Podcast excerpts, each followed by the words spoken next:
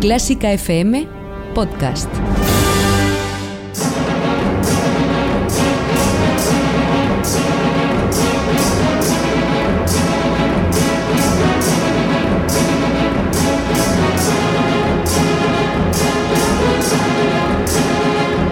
Bienvenidos a el duelo de Clásica FM, la batalla definitiva entre los compositores más importantes de la historia de la música.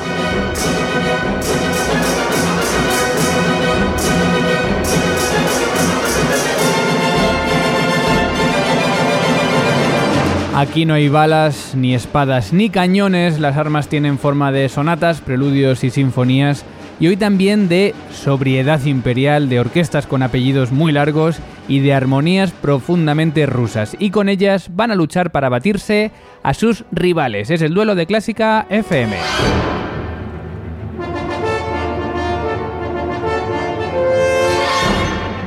Desde la arena de esta pista en la que en unos momentos se va a vivir una lucha sin precedentes, te saluda Mario Mora y antes de presentar a los compositores de hoy déjame dar las gracias a los mecenas de Clásica FM que con esos 5 euros mensuales hacéis que sigamos estando aquí haciéndote disfrutar con la mejor música del mundo. Ya sabes que puedes hacerte mecenas sin compromiso de permanencia en la pestaña Hazte mecenas de clásicafmradio.com. Y ahora sí, estos son los dos compositores que se baten hoy en el duelo.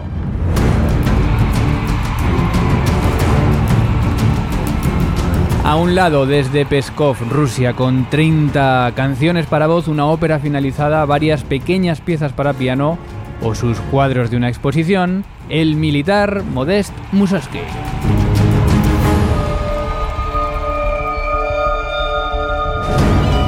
Al otro lado desde Hukbaldi, actual República Checa, con 10 óperas, dos cuartetos de cuerda, una sonata para piano o una para violín, el marinero Nikolai Rimsky-Korsakov.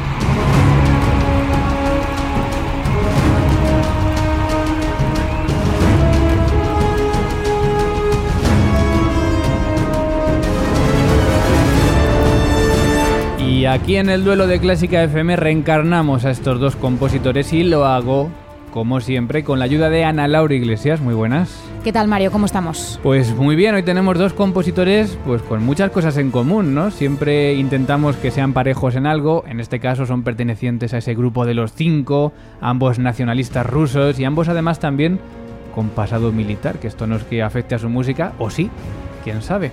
Pero bueno, ¿a quién te pides y por qué?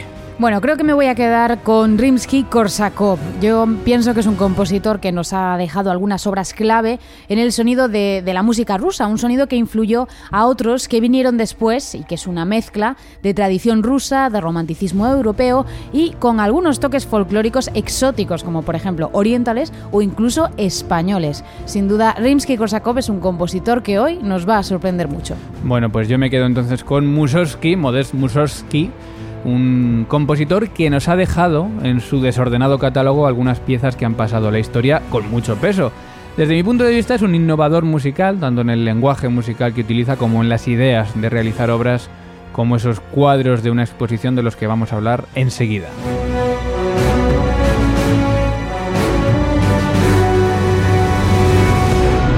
Bueno, pues te recuerdo que cada compositor tiene tres ataques tres disparos o tres bolas con las que jugar ordenadas de la siguiente manera. Un hit, una obra menos conocida y la obra que personalmente creemos que puede ser la mejor. Así que todo listo. Ana Laura Iglesias, solo falta saber quién empieza, cara o cruz. Venga, cara. Pues cruz, en nada comienza Mussorgsky en el duelo de Clásica FM. La mejor música del mundo en Clásica FM. Si te gusta Clásica FM, ayúdanos a que más gente nos conozca. Di qué te parecen nuestros programas en las redes sociales mencionándonos como Clásica FM Radio. Comenta y dale a me gusta a nuestros audios en iVoox y recomiéndanos a tus amigos. Porque Clásica FM es tu radio. Y cada día la de más gente. Y antes de comenzar con la batalla... Tenemos buenas noticias, Ana, porque este año vamos a ir todos muy de moda. Sí, la verdad que sí. Estamos estrenando esa fantástica camiseta de Clásica FM. Que fíjate, la tengo aquí. ¿Cómo, cómo la describirías? A ver, porque tenemos aquí Pues- un Beethoven, ¿no? Yo creo que el adjetivo que mejor la describe es el de única, ya que es un diseño exclusivo del ilustrador Pablo Morales de los Ríos, en el que podemos ver, como tú dices, Mario, un- una cara cari- caricaturizada de Beethoven escuchando con unos enormes auriculares, obviamente clásica FM. Hombre, porque debajo lo pone Clásica FM. ¿Y cómo se puede conseguir esta camiseta? Muy fácil, haciéndote mecenas de Clásica FM Radio.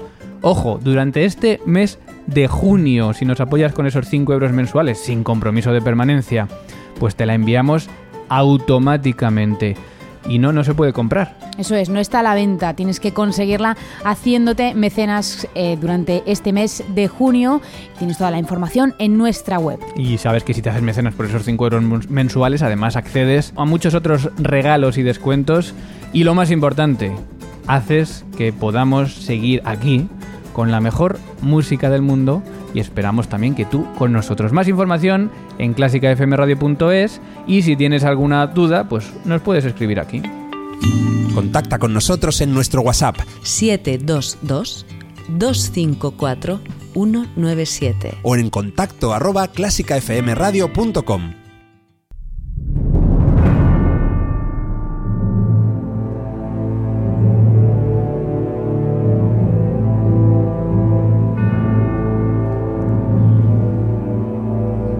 Compositores preparados, comienza el duelo de Clásica FM.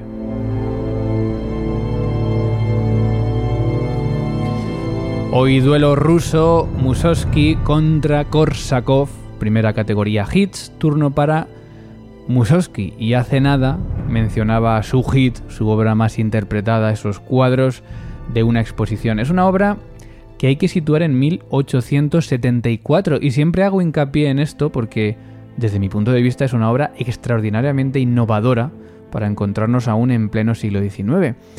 Aparte de las innovaciones musicales, con efectos, onomatopeyas o con el uso también de compases muy poco habituales, la originalidad de la obra reside sobre todo en su leitmotiv, una melodía que suena al principio a modo de promenade, de paseo, que nos va conduciendo por cada uno de los cuadros de la exposición que nos presenta esta obra. Lo curioso es que esa melodía se va transformando al carácter de cada uno de estos cuadros que vamos viendo, simulando las emociones del visitante y pues eh, haciéndonos partícipes precisamente de estar ahí, ¿no? Ser partícipes siendo casi nosotros los protagonistas de, de esta exposición y de esta obra.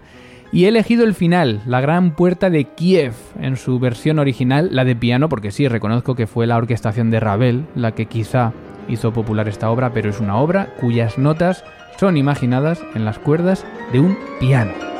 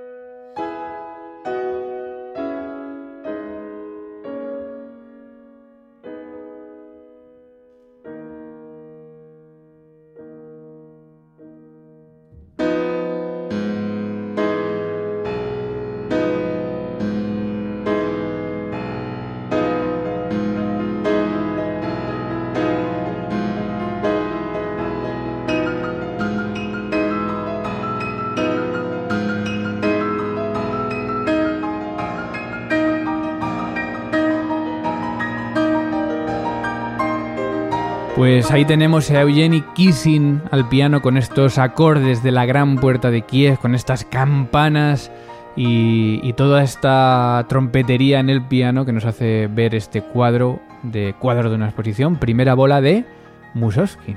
Bueno, yo tengo que reconocer que no tengo mucho feeling con esta obra, con estos cuadros de una exposición, pero sí que también tengo que reconocer que este final es absolutamente apoteósico. Bueno, a mí sí, sí me gusta, pero es verdad que es una obra que yo creo que ha trascendido más para orquesta. ¿No la has tocado tú nunca para orquesta? No la he tocado, no.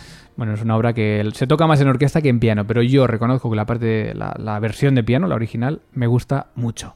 Bueno, turno para Nikolai Rimsky-Korsakov, primera bola para él, hits. Bueno, pues me quedo con el hit por excelencia de Nikolai Rimsky-Korsakov, que es ese famosísimo vuelo del moscardón.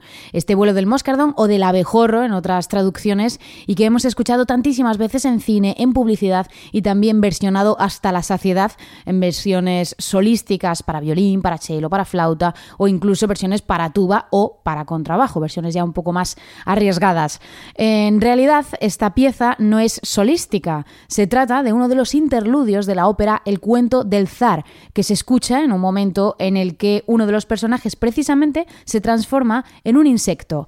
Escuchamos la versión original para orquesta en la que ni por un instante se pierden esas frenéticas escalas cromáticas que representan el zumbido incesante del insecto.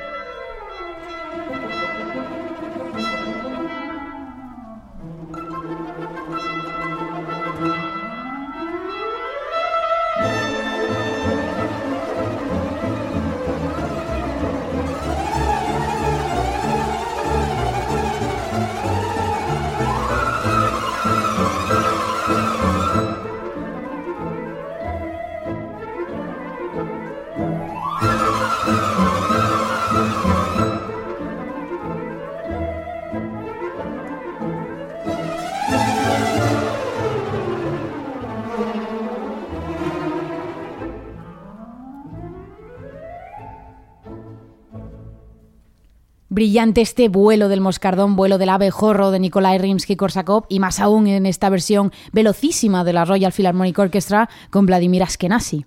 Y lo bueno y breve, porque creo que ha sido la intervención más breve jamás del duelo.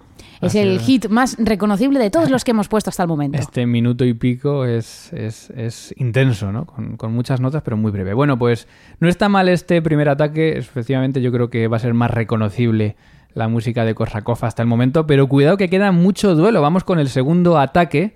Después del hit de cada compositor, pasamos a una obra menos conocida y que puede ser, y así esperamos, un descubrimiento para algunos de vosotros y también a veces para nosotros. Incluso turno de nuevo para Mussorgsky.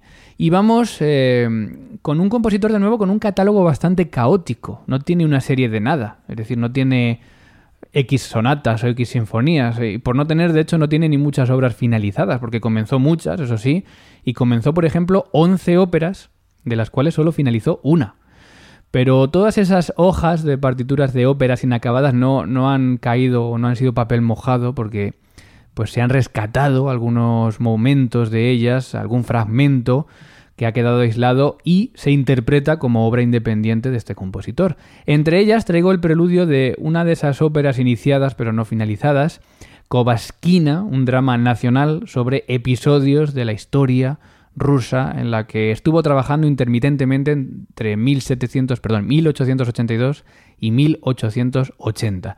Escuchamos su comienzo.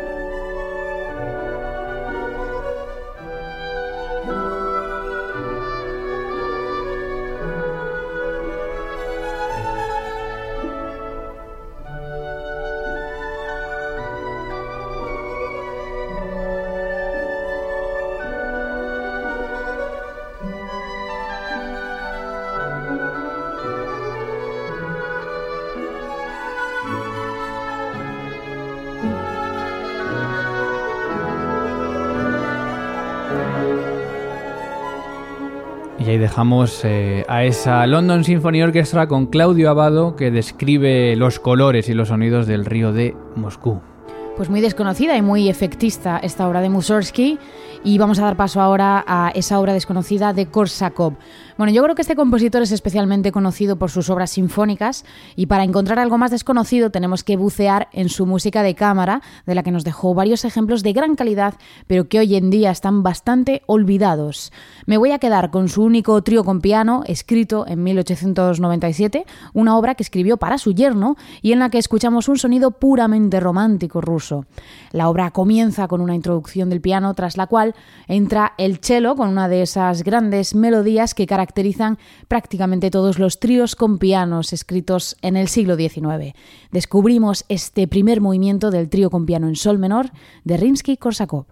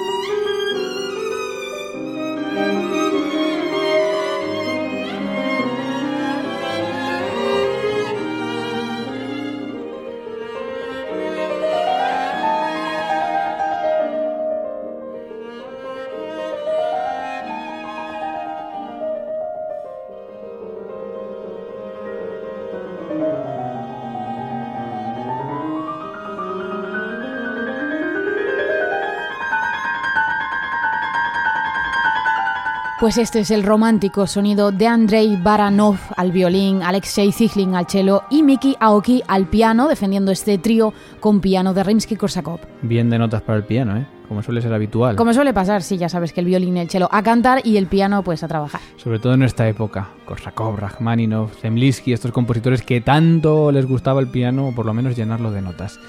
Pues ahí queda la segunda bola de Rimsky-Korsakov en este duelo ruso. Enseguida llega el ataque final, el que es, según nosotros, el mejor momento de cada uno de estos compositores.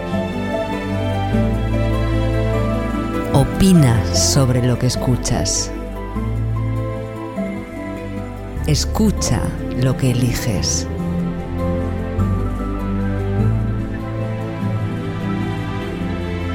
Clásica FM Radio Elige lo que te emociona.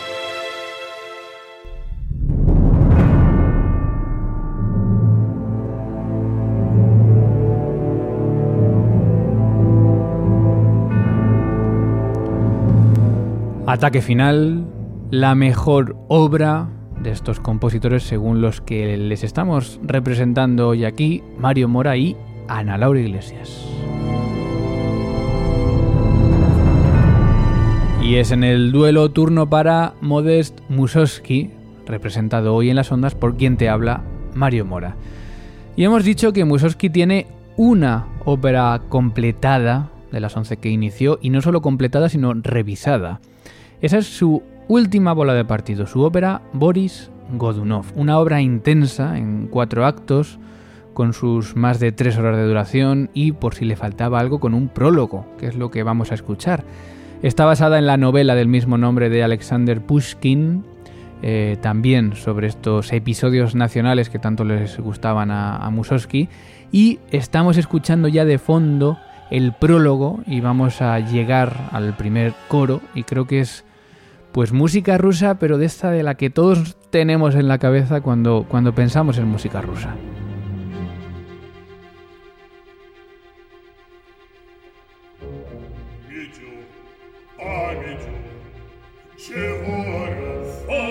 почем я знаю, царя монозыка ты поставить.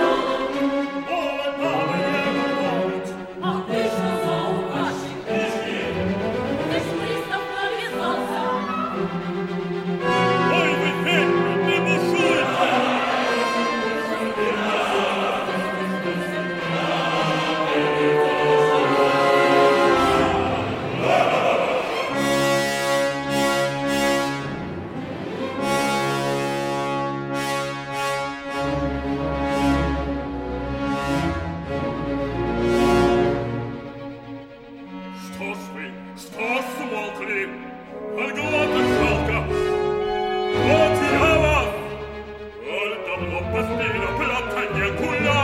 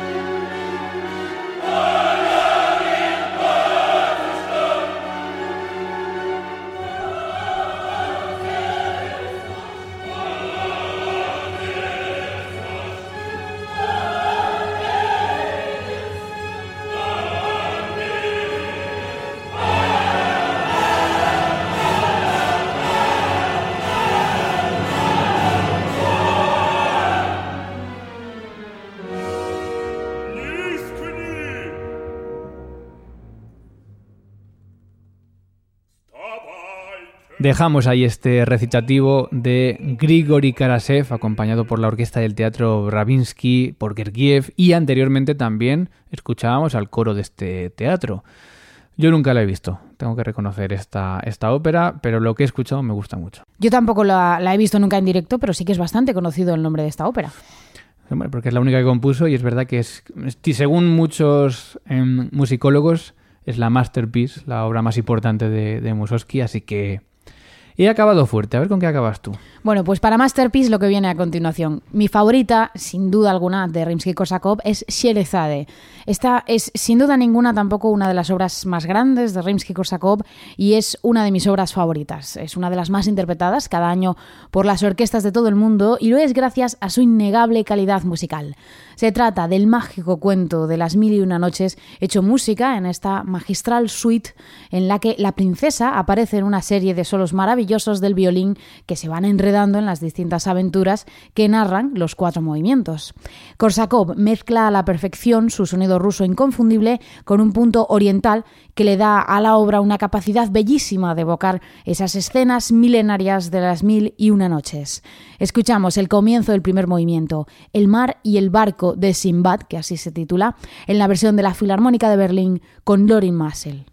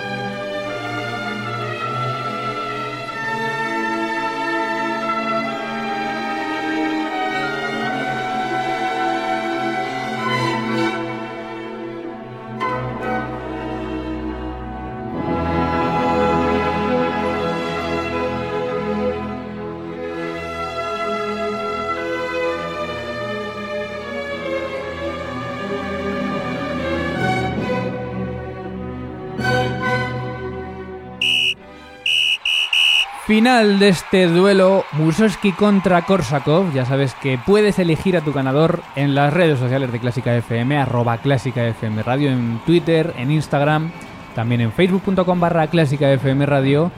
Próximo duelo, Edward Elgar contra Ralph Vaughan Williams. Gracias, Ana. Gracias, Mario. Y gracias a todos por asistir al duelo de Clásica FM. Se despide quien te habla, Mario Mora. Nos vemos en el siguiente.